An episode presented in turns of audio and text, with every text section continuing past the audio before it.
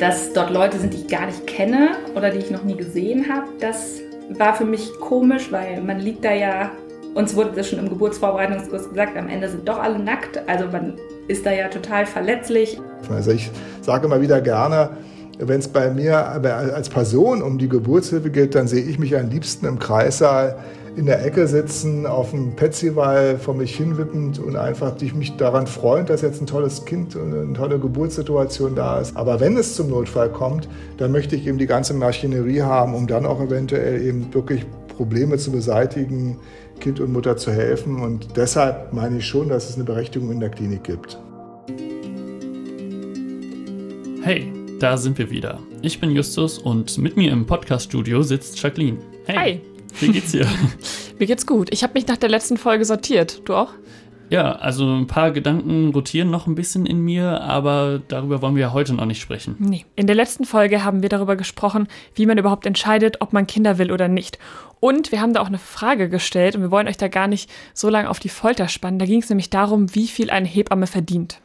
Genau, für eine Geburt im Krankenhaus bekommt eine freiberufliche Hebamme im Schichtdienst für etwa vier Stunden 165 Euro. Und das ist der niedrigste Satz, den Krankenkassen an Hebammen zahlen. Also viel Luft nach oben ist auch nicht wirklich. Ich weiß es nicht. Ich möchte da niemandem zu nahe treten. Aber mein erster Impuls ist so, dass es auf den ersten Blick doch gar nicht so schlecht ist. Ich meine, das sind immerhin mehr als 40 Euro Stundenlohn und ich glaube, da gibt es schon einige, die da deutlich weniger verdienen. Ja, naja, man muss dann noch bedenken, was da so alles zugehört. Das beginnt zum Beispiel schon eine Stunde vor der Geburt mit den ganzen Vorbereitungen und geht dann bis zu drei Stunden nach der Geburt. Plus diese ganze Dokumentation, also das ganze Schriftzeugs. Vor allem müssen Hebammen viel für die Haftpflichtversicherung zahlen. Das können aktuell bis zu 11.500 Euro pro Jahr sein. Und also bis sich die dann ausgleichen, müssen Hebammen schon ganz schön viele Kinder auf die Welt bringen. Okay, ich glaube ja, das ist wirklich ein Batzen. Ich glaube, da kommt einiges zusammen. Ja, und dazu kommt ja auch noch, eine Geburt ist ja für die Mutter super stressig. Das heißt, der Job einer Hebamme ist extrem wichtig. Die sind halt dafür da, dass Menschen sicher auf die Welt kommen. Und vor allem arbeiten Hebammen ja nicht nur im Krankenhaus, es gibt ja noch andere Orte. Und das wollen wir uns heute anschauen. Also welche Möglichkeiten gibt es und wie entscheidet man, ob man sein Kind jetzt zum Beispiel ganz klassisch im Krankenhaus oder vielleicht sogar zu Hause bekommen möchte? Wer entscheidet, welche Eingriffe gemacht werden und wie beeinflusst unser Gesundheitssystem und der Hebammenmangel die Geburt? Darum soll es heute gehen. Das ist unter anderen Umständen der Geburtspodcast für Zweifelnde. Schön, dass ihr dabei seid.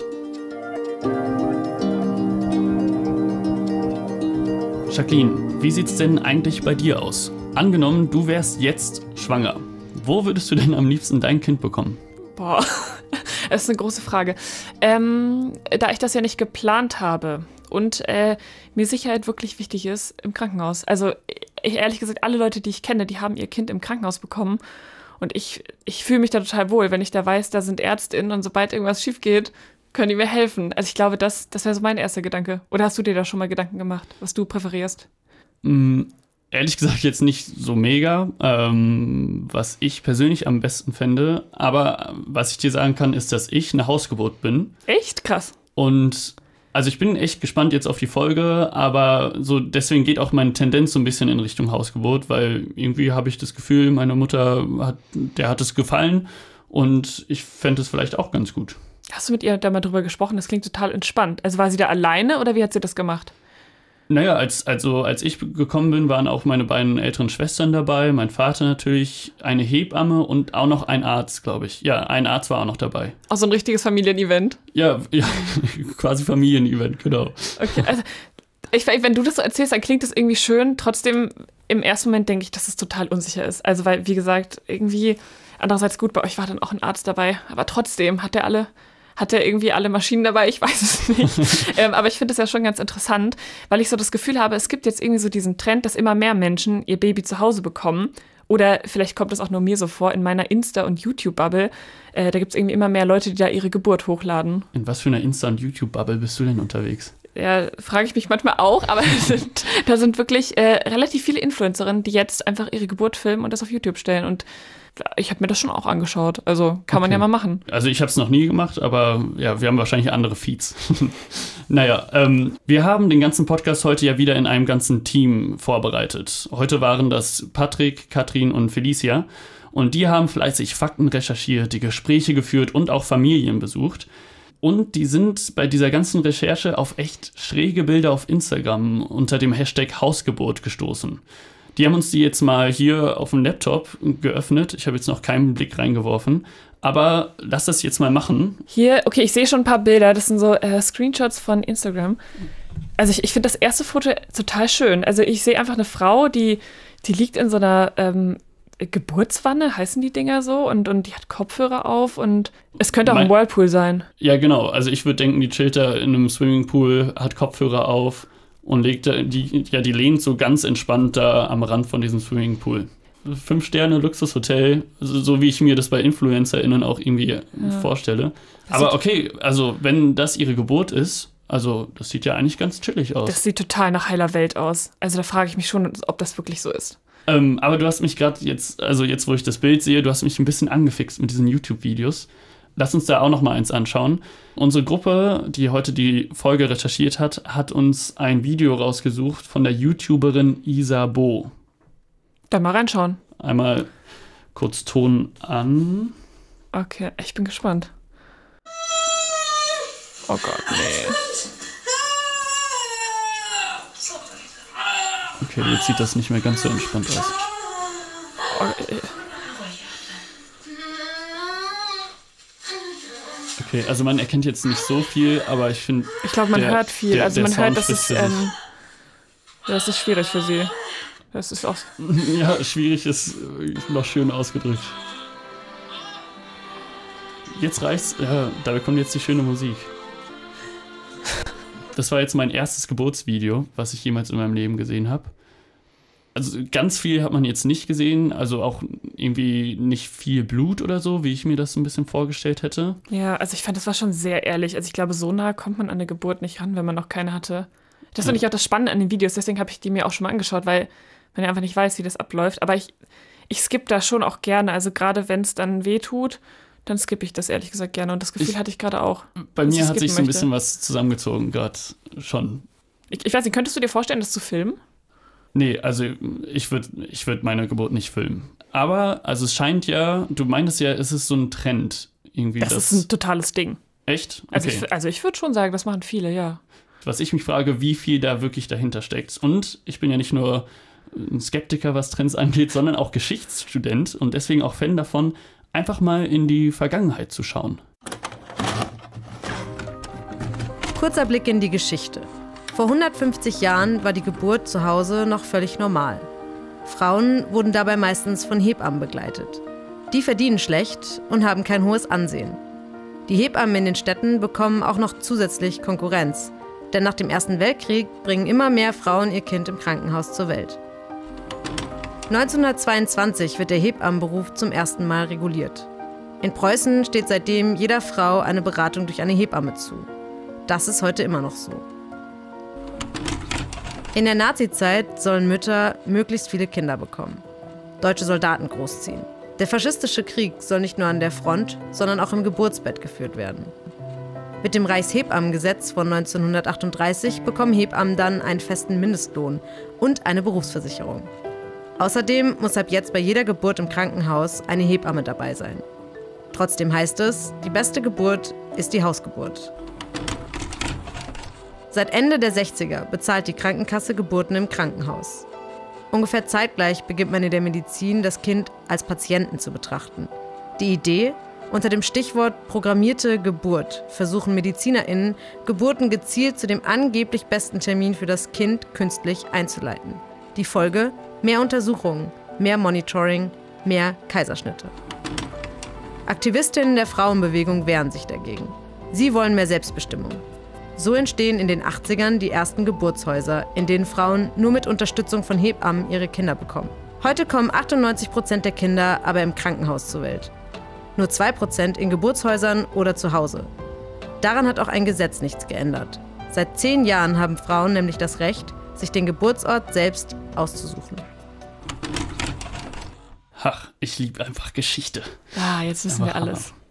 Ja, was ich jetzt am spannendsten fand, war der Fakt am Ende. Also 98 Prozent der Kinder kommen in Krankenhäusern zur Welt. Das, aber das deckt sich mit meinem Eindruck. Das ist mein Umfeld. Ja, und aber das sagt natürlich auch aus, dass das, was wir uns gerade hier auf YouTube und so angeguckt haben, das sind irgendwie viel mehr als ein Trend. Also das ist immer noch so eine mini kleine Menge an Leuten. Und meine Mutter war ja auch eine ziemliche Ausnahme und auch vor allem vor dem Trend da. Eine Vorreiterin, ne? Ja. Aber ich frage mich ja trotzdem irgendwie, deine Mama hat die Entscheidung ja auch irgendwie für sich getroffen oder deine Eltern.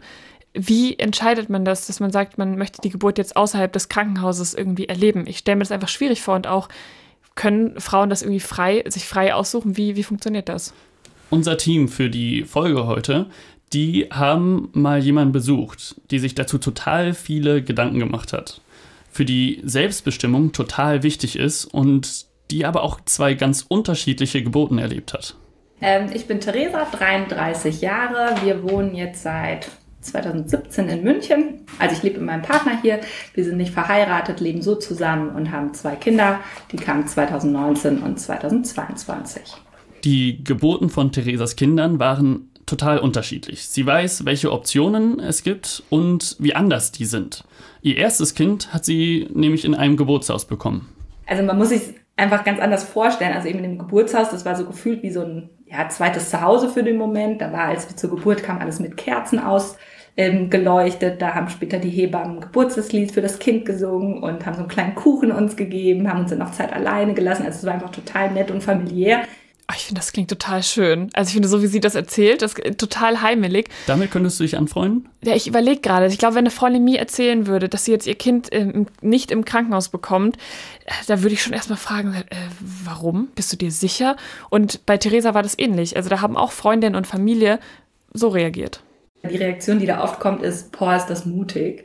Und das ist was, was die im Geburtshaus auch einem ganz viel erklären, dass es mit Mut erstmal nichts zu tun hat, weil dort nur entbunden wird, wenn mit der Mutter alles okay ist, mit der Schwangerschaft alles okay ist, und mit dem Kind alles okay ist und dann wirklich gar nichts dagegen spricht. Ich glaube, da muss ich mal bei mir selber anfangen. Also ich glaube, ich hätte sowas nämlich auch zu ihr gesagt und das stimmt natürlich. Das, ist, das gibt ihr ein total doofes Gefühl und ich, ich habe auch eigentlich gar keine Ahnung, was da im Geburtshaus wirklich passiert. Naja, also wahrscheinlich nicht viel anderes als in der Klinik, oder? Naja, aber es ist ja schon ein ganz anderes Setting. Also wie gesagt, so mit den ganzen Maschinen, die stehen da ja nicht rum. Das sieht ja aus wie ein Wohnzimmer. Ja, aber ist das nicht schön? Ja, die Vorstellung finde ich auch schön. Ja. Aber im Krankenhaus mit einem Arzt. Also interessant ist ja auch, dass Theresa bei ihrem zweiten Kind dann doch ins Krankenhaus gegangen ist. Ach, wirklich? Ja, also sie wollte eigentlich schon noch mal ins Geburtshaus, aber sie hatte da nicht so wirklich die Wahl. Das Kind lag nämlich nicht mit dem Kopf nach unten, sondern mit dem Po nach unten. Also Beckenendlage heißt das dann. Hm, okay, ja. Bei der Beckenendlage, da wäre es ja wahrscheinlich im Geburtshaus auch einfach zu riskant gewesen. Also, weil, wenn das Baby in der Beckenendlage liegt, also so liegt, dass der Po zuerst rauskommt und dann der Kopf, dann äh, kann es ja schnell mal dazu führen, dass das Kind nicht mehr so gut Sauerstoff bekommt und das ist für die Mutter auch anstrengender. Und dann braucht sie auch öfter Schmerzmittel. Also so ganz klar war es wahrscheinlich erst so zwei Monate vor der Geburt. Aber es hat sich schon so ein bisschen angedeutet. Also das zweite Kind lag eigentlich von Anfang an nicht mit dem Kopf nach unten und man wartet ja immer ab. Das kann noch passieren, wird noch passieren, aber ist bei ihr eben einfach nicht passiert. Also ich war total enttäuscht, das weiß ich noch, und traurig und ja, so blöd es klingt, auch irgendwie ein bisschen wütend auf das Baby, dass das nicht sozusagen richtig rumliegen kann, auch wenn es da richtig und falsch natürlich eigentlich nicht gibt. Natürlich war es Theresa total wichtig, dass ihr Kind gesund auf die Welt kommt und auch sie in einem sicheren Umfeld ist. Aber sie war trotzdem etwas skeptisch, ins Krankenhaus zu gehen. Sie hatte nämlich Angst, dass im Notfall dann doch irgendwas nicht mit ihr abgesprochen wird, also was genau gemacht wird. Ja, oder dass sie Dingen einfach zustimmt, die ihr vorgeschlagen werden, die sie eigentlich gar nicht möchte. Das war so die eine Sache. Theresa hatte einfach Angst, also wegen Dingen, die sie vorher gehört oder gelesen hat. Also denke ich zumindest, dass der Fokus da weniger auf der Frau liegt, sondern mehr auf dem Kind kriegen. Ähm, auch so in der vorangehenden Zeit. Genau. Und also was, was eben mit Nadeln dann in mich reingepiekst wird, mit, ähm, wie sagt man, Betäubungsmitteln, Schmerzmitteln, das ist auch was, was nicht so meins ist. Deswegen ähm, waren das so Gedanken, die ich da hatte. Ja, Ach, da verstehe ich sie voll. Also so Nadeln und so ist auch nicht mein Ding. Ich glaube, das äh, mag niemand wirklich, kann man Nadeln mögen. Ähm, ja, auf jeden Fall, ich glaube, ich würde da im Vorhinein auch schon gerne wissen, was da so auf mich zukommt. Ja, das stimmt. Aber ich glaube, wir müssen mal klären, ob das auch berechtigt ist.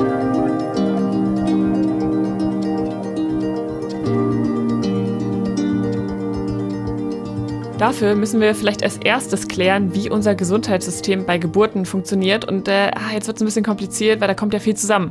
Da haben wir Medizin, Wirtschaft, Gesundheit, ah, drei Riesenblöcke.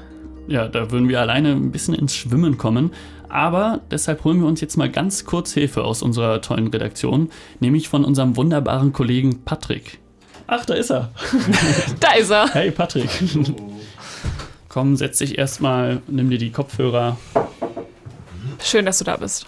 Also wir haben jetzt schon so ein bisschen über Geburten, Geburtshäuser, Krankenhäuser geredet, aber jetzt wollen wir das ein bisschen ähm, auf die nächste Ebene stellen und da sind wir ganz froh, äh, dass du bist. Ähm, was ich jetzt immer so gehört habe, ist, dass in Krankenhäusern ein krass großer finanzieller Druck herrscht. Ist das wirklich so? Ja, kann man so sagen. Also Dafür erkläre ich am besten mal kurz, wie das System funktioniert, über das sich auch Geburten dann letztendlich finanzieren.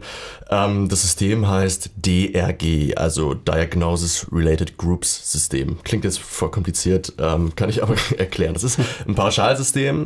Äh, da werden für bestimmte Krankheiten bestimmte Pauschalpreise abgerechnet. Und ähm, das könnt ihr euch so vorstellen, wenn ihr ins Krankenhaus geht, wird erstmal was diagnostiziert. Und wenn ihr jetzt für eine Geburt ins Krankenhaus geht, wird bei euch jetzt Geburt diagnostiziert. Diagnose, ja. Vielleicht, ja. mal, vielleicht ist ja auch überraschend. Ui, bei mir wurde gerade eine Geburt diagnostiziert. ich glaube, du würdest es merken vorher.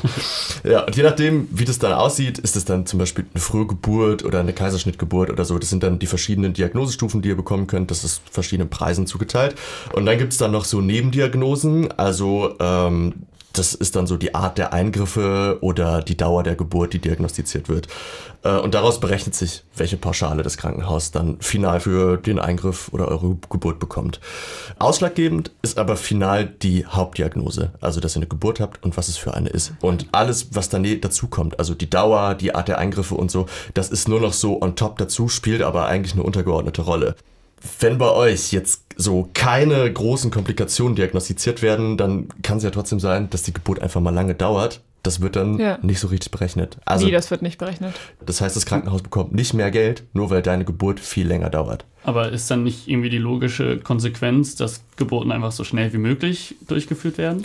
Ja, das ist eine der Hauptkritiken daran. Also ein Beispiel, was uns bei unserer Recherche ganz oft begegnet ist, ist, dass äh, die Geburt viel früher eingeleitet wird, als sie müsste. Äh, oft ist es ja so, dass Mütter, wenn die Wehen jetzt losgehen, dann fahren die sofort ins Krankenhaus. Ist ja auch irgendwie logisch, man will ja auch so früh wie möglich irgendwie begleitet werden während der Geburt.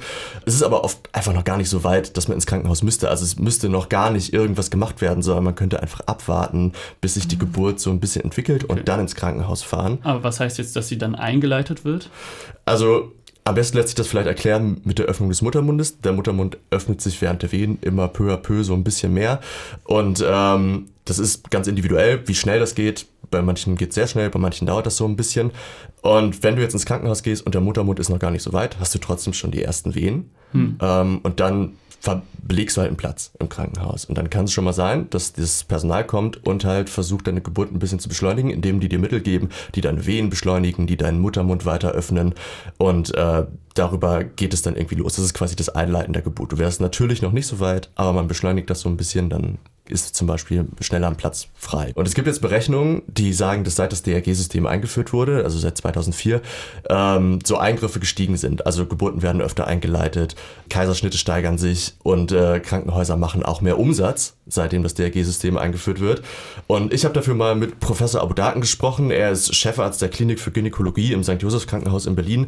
Er findet zum Beispiel, dass jetzt dieser Schritt, dass das äh, für mehr Umsatz sorgt, ein bisschen zu kurz gedacht ist. Jetzt am Beispiel der Kaiserschnitte sagt er, dass das nach einer Operation, nach so einem großen Eingriff wie im Kaiserschnitt, liegst du nur noch viel länger im Krankenhaus, als wenn deine Geburt natürlich durchlaufen würde. Vielleicht hören wir einfach mal kurz in den O-Ton rein. Dazu gibt es sehr gute Untersuchungen, die zeigen, dass das Unsinn ist. Also wer damit versucht, Geld zu machen im Krankenhaus, hat eben leider nicht die Kostenseite richtig durchdacht. Die höheren äh, Verdienste quasi beim Kaiserschnitt, das wird tatsächlich mehr Geld bezahlt für den Kaiserschnitt als für die normale Geburt, hängt eben damit zusammen, dass die Sachkosten und die Folgekosten einfach höher sind. Also das ist eine sehr schwierige Bilanz, weil sie natürlich beim Kaiserschnitt auch ganz andere äh, Sachkosten und Raumkosten und alles Mögliche mit bedenken müssen. Der Hinkefuß, den würde ich eher umgekehrt formulieren. Wir haben leider insgesamt eine Medizin, die zurzeit äh, so finanziert wird, dass Dinge, die was mit Zuwendung zu tun haben, mit sich Zeit nehmen zu tun haben, mit äh, Empathie, mit Wahrnehmen, mit Abwarten, das wird in der Medizin momentan alles nicht bezahlt, sondern es wird eben relativ knallig die Sachkosten bezahlt. Dazu kommt jetzt, wenn wir uns jetzt mal die Geburten so der letzten zehn Jahre angucken, dann haben wir heute so 100.000 Geburten mehr als 2011. Das, das ist viel, oder? Das ist eine ganze Menge. Vor allem, wir haben jetzt auch so ein bisschen im Hinterkopf seit Corona nochmal, dass es äh, im Krankenhaus krassen Personalmangel gibt. Das kommt natürlich auch dazu. Ne? Also es geht nicht nur um die Kohle, sondern es geht auch um Personalmangel. Wenn du jetzt wenig Geld hast und wenig Personal hast, dann musst du anders planen, du musst anders arbeiten. Es entsteht ja ganz anderer Stress in so einem Kreissaal. Es geht es nicht darum, den Geburtshelfer in irgendwie eine böse Absicht zu unterstellen oder so, dass sie euch schnell wieder rauskriegen wollen. Mhm. Aber das System ist halt einfach mittlerweile so eng getaktet, dass es wirklich schwierig ist, Geburten da reinzukriegen. Geburten sind ja schwer planbar und so ein Systemkrankenhaus versucht stark zu planen. Okay, und ist es dann jetzt wirklich so, dass es auch zu mehr Eingriffen kommt? Ja, wie Abu Daken eben schon mal ganz kurz angerissen hat, es fehlt da äh, so ein bisschen an Geduld. Ne? Ein großer Kritikpunkt in Krankenhäusern ist diese Interventionsspirale. Ich weiß nicht, ob ihr das Wort schon mal gehört habt. Nee, klingt nee, irgendwie kurz. kompliziert. Ja, ja, okay. Die beschreibt quasi, wie in den Geburtsprozess eingegriffen wird. Also, wenn du einmal eingreifst, folgt in der Regel noch ein weiterer Eingriff. Und darauf folgt noch ein weiterer Eingriff. Und das steigert sich immer weiter. Das beginnt schon bei so ganz simplen Eingriffen, die jetzt nicht so den Muttermund weiter öffnen, sondern zum Beispiel äh, die Herztöne des Kindes messen. Das heißt CTG, da werden Wehentätigkeit und Herztöne gemessen und das kann quasi diese Geburt so ein bisschen mhm. überprüfen. Und das gilt auch schon als Eingriff? Das gilt als Eingriff, weil wenn du damit loslegst, dann kann das eine Frau natürlich verunsichern. So, das äh, kann dafür sorgen, dass du dich irgendwie klinisch oder krank fühlst oder so. Und dann ähm, ist das quasi dieser Beginn der Interventionsspirale. Und äh, das wäre bei normalen Geburten eigentlich gar nicht notwendig, weiß man heute. Da wird mhm. es dann möglicherweise trotzdem gemacht. Nehmen wir das, stellen wir uns das einfach mal vor. Und dann steigert sich das immer weiter. Dann wird zum Beispiel wehenförderndes Mittel gegeben danach. Und es steigert sich immer hoch, bis dann zum Beispiel zum Kaiserschnitt. Ich hatte das gar nicht auf dem Schirm, dass man da so viel Zeugs bekommt. Richtig viele Schmerzmittel, ne? Ja, aber auch so, was da alles gelegt wird. Ja, ja also, es kann zum Beispiel sein, dass wenn so wehenfördernde Mittel irgendwie gegeben werden, dass die Wehen sich einfach viel intensiver anfühlen und dann kriegst du beispielsweise Schmerzmittel, was du am Anfang gar nicht wolltest. Aber und so beeinflussen sich diese ganzen Interventionen immer so ein bisschen selber und es kommt zu dieser Interventionsspirale. Okay, aber gleichzeitig ist, ist es dann auch wieder gut, wenn man Schmerzmittel bekommt. Ne? Also ich glaube, ich würde die dann schon auch nehmen. Und ich glaube, eine Geburt tut ja auch so weh. Äh, aber irgendwie, ja, ja, es klingt total pessimistisch alles. Ja, es, es, es klingt wirklich total pessimistisch und das will ich auch eigentlich gar nicht sagen, deshalb habe ich eben schon mal vorsichtig gesagt, dass sie das nicht mit Absicht machen. Äh, das muss ja nicht so laufen. Also es geht vor allem auch darum, was du als Mutter möchtest, wenn du im Krankenhaus liegst. Ne? Und mhm. das, das ist so ein ganz wichtiger Punkt. Ist, du musst nicht darauf verzichten. Also nur weil du das, weil du jetzt sagst, ich möchte Schmerzmittel, heißt das nicht, dass du unmittelbar nach sofort einen Kaiserschnitt bekommst, weil du jetzt einmal Ja gesagt hast. Sondern es kann ja auch sich alles nicht so stark bedingen. Dafür muss aber das System so ein bisschen, ich sag mal, aufatmen. Und äh, ich habe da mit dem Abu Daken auch nochmal drüber gesprochen und er hat uns erklärt, wie das in seiner Klinik so läuft und auf welche Probleme er da so gestoßen ist. Ich habe jetzt hier zum Beispiel bei mir ähm, erlebt, wir haben vor ein paar Jahren, habe ich äh, gesagt irgendwann, es ist jetzt nicht mehr nötig, dass jede Frau, die durch die Tür kommt, zur normalen Geburt immer so einen Zugang bekommt. Äh, vergleiche das dann gerne an internationalen Beispielen, die man da gibt, dass man sagt, na, wenn du jetzt eine Autofahrt vorhast, wenn ich jetzt nach München meinetwegen mit dem Auto zu Ihnen fahre, dann habe ich ein relatives Risiko, dass ich einen Unfall haben könnte. Also lege ich mir auch nicht vorher einen Zugang, weil es könnte ja sein, dass jemand diesen Zugang braucht, sondern man kann eben im Notfall auch dann sowas legen.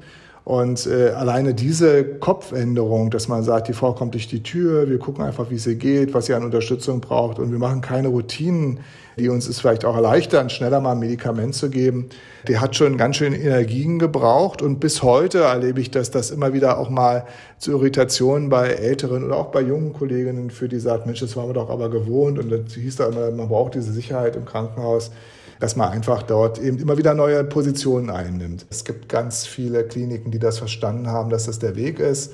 Und diese Kombination aus Hightech und eben äh, möglichst Zurückhaltung, glaube ich, wird sich doch irgendwann durchsetzen.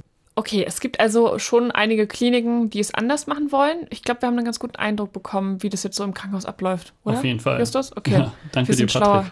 schlauer. Ja, gerne. Wenn wir jetzt aber nochmal zurück an Theresa denken. Die hat uns erzählt, dass sie sich eigentlich doch ganz gut aufgehoben gefühlt hat in so einem Krankenhaus. Klar, es war irgendwie alles steriler und schneller, als sie das wollte, aber die Geburt fand sie nicht schlimm, nur medizinischer. Aber sie erzählt auch, dass sie sich durch dieses Krankenhaus-Feeling ja irgendwie krank gefühlt hat. Also ein bisschen hat das ja immer, dass wenn man ins Krankenhaus geht, dass ja, man das mit krank assoziiert. Das hatte ich schon während der Geburt auch noch, eben allein weil ich diesen Zugang gelegt hatte, weil das ein Krankenhausbett ist und dieses ganze Ambiente eben ein Krankenhaus ist, die Leute ja auch so Kittel oder wie man das nennt, dann tragen. Ich glaube, das kennen wir doch auch alle. Also ich kenne das von mir auf jeden Fall. Ich bin nicht gerne im Krankenhaus. Ich fühle mich da sicher, aber ich bin da prinzipiell natürlich nicht gerne, weil immer wenn ich den Zugang gelegt bekommen habe, also da fühlt man sich wirklich krank. Ja, also ich kenne das jetzt nur so aus Arztserien und so, aber ich glaube, ich hätte dasselbe Gefühl. Du warst aber schon mal im Krankenhaus, oder? Schulausflug, zweite Klasse oder so. Krass. Okay, ich glaube, du bist der einzige Mensch, den ich da kenne. Aber äh, du bist auch ein gutes Beispiel, weil äh, Gebären geht ja auch eben an Orten, an die eben nicht so medizinisch sind. Zum Beispiel im Geburtshaus. Und das schauen wir uns jetzt mal genauer an.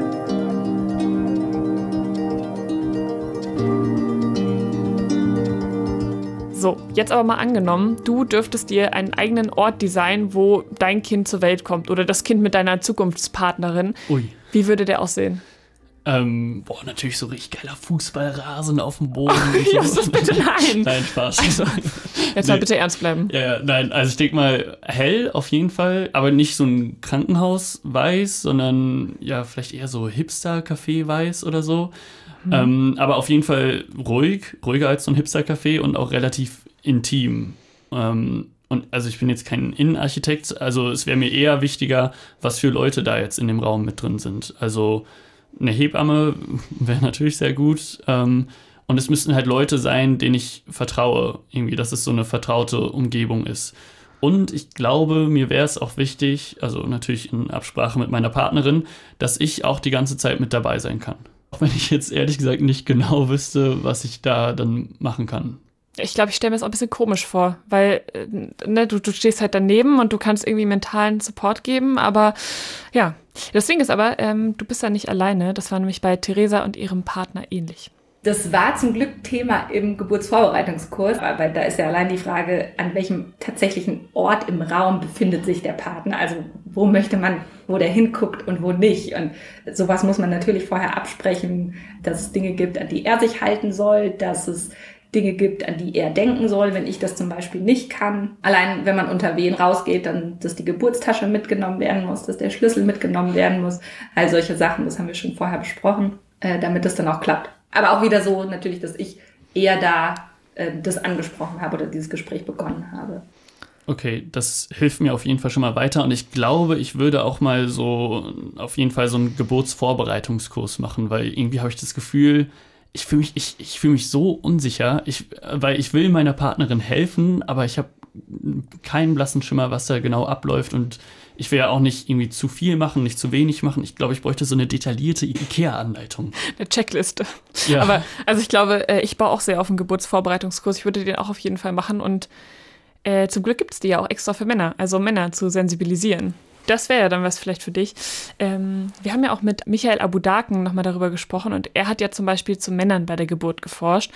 Und er sagt zwar, dass es da rein wissenschaftlich gesehen keinen messbaren Effekt gibt, ob jetzt der Partner daneben steht oder nicht. Also Ach, die Frau hat ja nicht weniger Schmerzen, nur weil du jetzt daneben also stehst. Also Ja.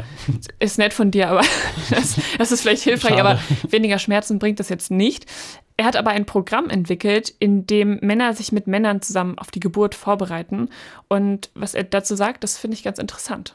Wir haben gesehen, und das fordern wir auch letztendlich, dass Männer auf keinen Fall eine Rolle übernehmen sollten, die was mit ich passe hier auf, dass alles so läuft, wie wir uns das vorher gewünscht haben, eingeht, sondern Männer können eigentlich nur eine entsprechend positive Rolle einnehmen, wenn sie äh, ganz von sich weg selbst die eigenen Wünsche und Gefühle in dem Augenblick durchsetzen, sondern immer nur die Frau bestätigen, dass sie eben alles gut und richtig macht dass es ver- der richtige Weg ist. Weil Frauen in dieser Geburtsphase äh, nicht ganz selten in eine eigene Welt hineingehen. Die sind also tatsächlich in, manchmal mit einer ganz anderen Struktur versehen, als es ohne diese Wehen die Hormone der Fall ist. Und dementsprechend ist das vorher sehr schwer zu kalkulieren. Na gut, mein Eindruck ist aber, in Geburtshäusern bekommen die Paare dann doch mehr Aufmerksamkeit. So hat uns das auch Theresa erzählt. Denn die Ruhe und die Atmosphäre allgemein, die hätten da einfach vieles einfacher gemacht. Und wegen diesem Wohlfühlfaktor und der Selbstbestimmung hat Theresa sich ja überhaupt erst für ein Geburtshaus entschieden. Das Ding ist ja, man hat ja im Geburtshaus so eine heimelige Stimmung und gleichzeitig gibt man sie ja so eine gewisse Absicherung, gibt man einfach ab. Weil im Geburtshaus, da bekommt man einfach keine Schmerzmittel. Und es ist ja auch so, eine Kinderintensivstation, die ist ja auch nicht unbedingt ums Eck. Deswegen ist es schon eine Art von Selbstbestimmung zu sagen, ich möchte das da machen und das ist auch cool, wenn man das möchte. Ja, man muss aber natürlich auch sagen, im Geburtshaus, die achten darauf, dass die Frauen sicher sind. Und deshalb sagen die auch Frauen, die auch nur so ein winzig kleines Risiko haben, dass irgendwie mal was etwas schieflaufen könnte, die dürfen dort nicht hin. Und deshalb musste Theresa ja bei der zweiten Geburt dann auch ins Krankenhaus. Ähm, aber ja, klar, du hast recht. Man tauscht da so ein gewisses Risiko gegen andere Freiheiten ein. Unser Team hat sich mit Inken Vume getroffen. Das passt zu dem Thema, weil Inken Vume, die arbeitet seit 2017 als Hebamme im Geburtshaus an der Theresienwiese hier in München. Und sie kann so ein bisschen mehr erzählen, warum sich denn Frauen jetzt für eine Geburt im Geburtshaus entscheiden. Der Hauptgrund ist tatsächlich die 1 zu 1 Betreuung, die ganz viele dazu bewegt, sich hierfür zu entscheiden. Der zweite Hauptgrund ist eine traumatische erste Geburt. Ähm, wir haben ganz viele Frauen, die schlechte Erfahrungen beim ersten Kind in der Klinik gemacht haben, aus unterschiedlichen Gründen und ohne dass hier das Gefühl entsteht, dass wir gegen Kliniken sind. Auch das ist uns einfach ganz wichtig, weil ähm, das eigentlich ein Miteinander sein sollte und kein Gegeneinander. Und der Wunsch nach Selbstbestimmung ist, glaube ich, so der dritte Punkt, der am häufigsten genannt wird.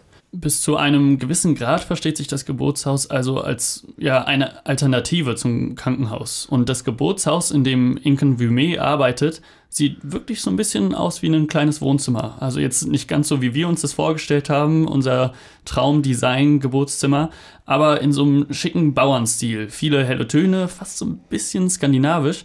Und es gibt sogar eine Badewanne und eine Sprossenwand. Die Frage ist jetzt nur, wer klettert die Sprossenwand hoch? Aber es klingt auf jeden Fall sehr, sehr schön. Also es sieht auf jeden Fall besser aus als im Krankenhaus.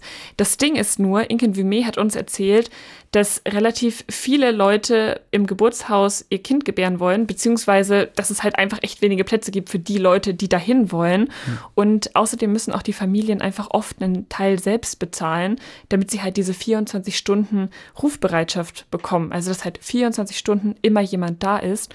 Und das kostet natürlich. Und in dem Geburtshaus von Inken Vume sind das 750 Euro pro Geburt. Und das ist natürlich schon ja, das kann sich einfach nicht jeder leisten. Das ist ziemlich teuer, ja, stimmt. Und auch Theresa musste etwas obendrauf zahlen. Das war es ihr aber dann auch wert.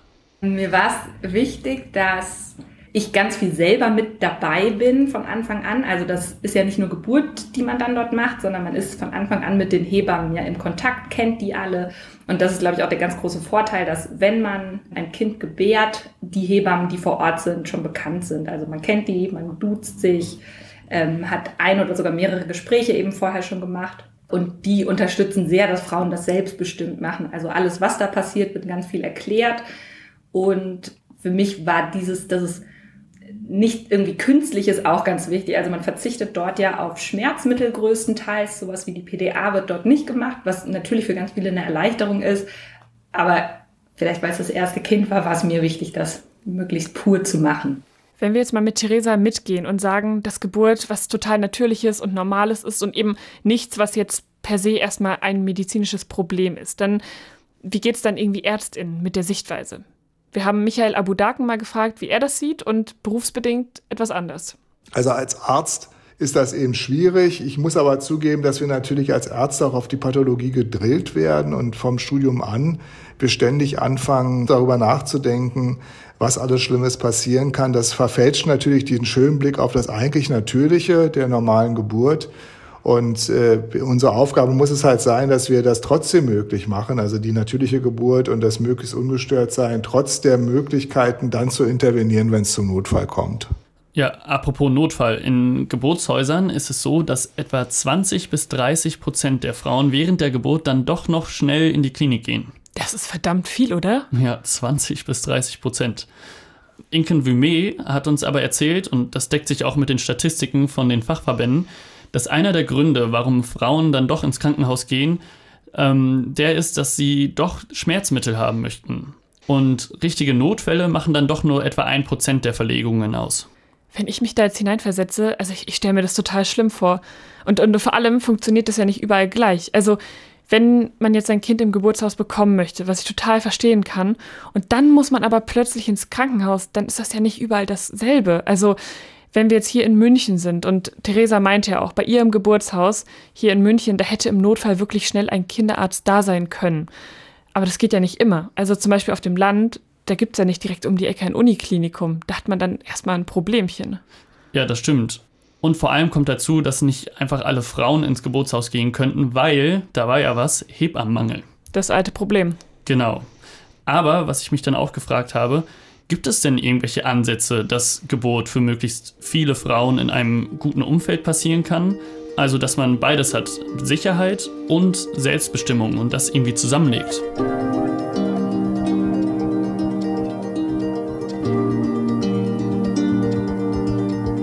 Es ist ja erstmal logisch, dass Ärztinnen und Hebammen zusammen in der Geburtshilfe arbeiten. Dann hat man ja irgendwie so das Beste von beidem. Und da gibt es auch schon ein Beispiel, und zwar 2020. Da haben Hebammen, Verbände und MedizinerInnen einfach mal zusammengetragen, was so der aktuelle wissenschaftliche Stand ist. Und dann haben sie eine Leitlinie formuliert. Das bedeutet, das ist jetzt erstmal nicht bindend, das soll einfach den Standard in der medizinischen Arbeit abdecken. Das heißt, da steht drin, woran sich die Leute, die in der Geburtshilfe arbeiten, orientieren sollen. Ja, und diese Leitlinie kommt mit dem schlanken Namen S3 Leitlinie zur vaginalen Geburt am Termin. Klingt schon mal ein bisschen kompliziert und ja, bisschen. zu Recht. Das sind nämlich ja 260 Seiten pure Wissenschaft und die sind auch noch ganz schön kompliziert. Das Besondere ist, und zwar haben sich zum ersten Mal überhaupt Hebammen, Verbände und MedizinerInnen zusammengesetzt und dann nach einem Konsens aus Forschung und Erfahrung gearbeitet. Und dieser Mix hat natürlich nicht allen gefallen, sagt Michael Abudaken. Der hat die Leitlinie mitkoordiniert. Und das hat eben dazu geführt, dass es einzelne Punkte gibt, die insbesondere Ärzte sehr irritiert und Ärztinnen ähm, und die da auch zu einer sehr kritischen Reaktion geführt hat. Am Anfang sehr heftig. Äh, ich war da auch zum Teil sehr gekränkt, weil wir uns sehr viel Mühe gegeben haben, diesen Minimalkonsens herzustellen. Okay, Jacqueline, lass uns mal kurz anschauen, wie dieser Minimalkonsens aussieht. Also Ziel ist es ja, dass Frauen eine schöne Geburt im Kreissaal erleben können. Yep.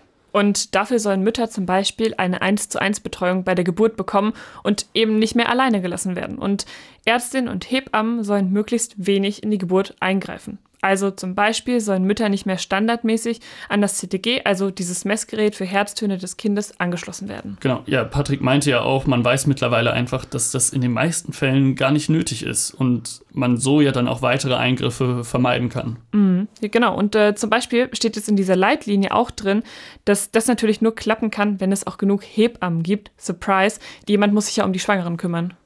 Auf jeden Fall hat diese Leitlinie Wellen geschlagen. Bis jetzt ist sie aber noch nicht überall angekommen. Das hat uns Verena erzählt. Die hat das nämlich für uns eingeordnet, denn Verena ist eine freiberufliche Hebamme aus Bayern. Ich persönlich empfinde die neue Leitlinie als einen Schritt in die richtige Richtung. Und ich glaube auch, dass es neben den Kolleginnen und Ärzten, die sich mit Veränderungen grundsätzlich vielleicht schwer tun, es auch viele Hebammen gibt, die sich sehr bemühen, die neue Leitlinie umzusetzen. Seit es die neue Leitlinie gibt, habe ich noch keine Frau getroffen, die ganz ohne CTG geboren hat, was nicht heißen soll, dass es diese Frauen gar nicht gibt.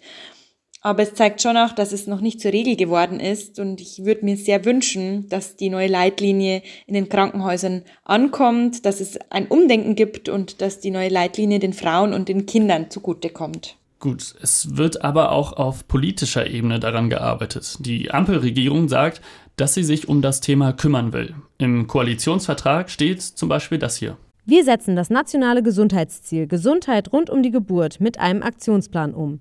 Wir evaluieren mögliche Fehlanreize rund um Spontangeburten und Kaiserschnitte und führen einen Personalschlüssel für eine 1 zu 1 Betreuung durch Hebammen während wesentlicher Phasen der Geburt ein. Wir stärken den Ausbau hebammengeleiteter Kreissäle und schaffen die Möglichkeit und Vergütung zur ambulanten, aufsuchenden Geburtsvor- und Nachsorge für angestellte Hebammen an Kliniken. Meine Güte, ey, ich liebe ja Koalitionsvertragsdeutsch. ähm, Versteht man direkt immer alles. immer, ja, wirklich. Lass uns das mal ganz kurz aufdröseln. Okay, also ich würde sagen, erstmal können wir sagen, es ist schon mal ein Zeichen, dass die Ampel sich jetzt das Thema anschaut. Und was da drin steht, das ist ja auch das, was die Expertin und die Mütter sich eigentlich wünschen. Also mehr Geld, mehr Personal und eben Kreissäle, in denen Hebammen das Kommando haben. Genau, und das sind ja genau die Dinge, über die wir vorhin schon gesprochen haben. Die Frage ist aber, ob das dann auch so umgesetzt wird. Ja, bis jetzt äh, hat sich da noch nichts geändert, aber es gibt eine Arbeitsgruppe der Regierung, die dazu arbeitet und die hat eben im Juli 2022 ein Paper veröffentlicht, wie man die Geburtshilfe verbessern kann. Und da stehen dann zum Beispiel Sachen drin, wie ähm, dass die Geburtshilfe generell mehr Geld bekommen soll und dass dafür dann zur Not eben auch Krankenkassenbeiträge erhöht werden sollen. Und zum Beispiel steht da auch drin, dass langfristig Gesundheitszentren entstehen sollen. Also solche Zentren, an denen dann Kinderspezialisten, Kinderärzte, Hebammen, Kinderonkologen und eben alles, was es da so gibt, zusammenarbeiten kann. Ja, mit dem Vorschlag ähm, gibt es nur ein Problem, und zwar sind die Hebammenverbände nicht so zufrieden damit, weil sie nicht glauben, dass ja diese größeren Gesundheitszentren Schwangere auch wirklich besser versorgen können. Und ja, woher das Geld kommt, ist damit auch noch nicht wirklich geklärt.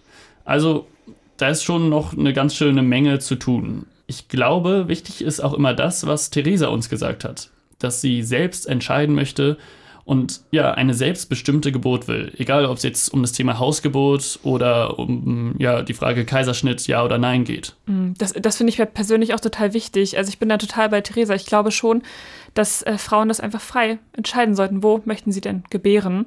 Ähm, Abu Daken hat dazu auch was gesagt, weil er nämlich findet, dass es Zeit ist, mit einigen Standards zu brechen.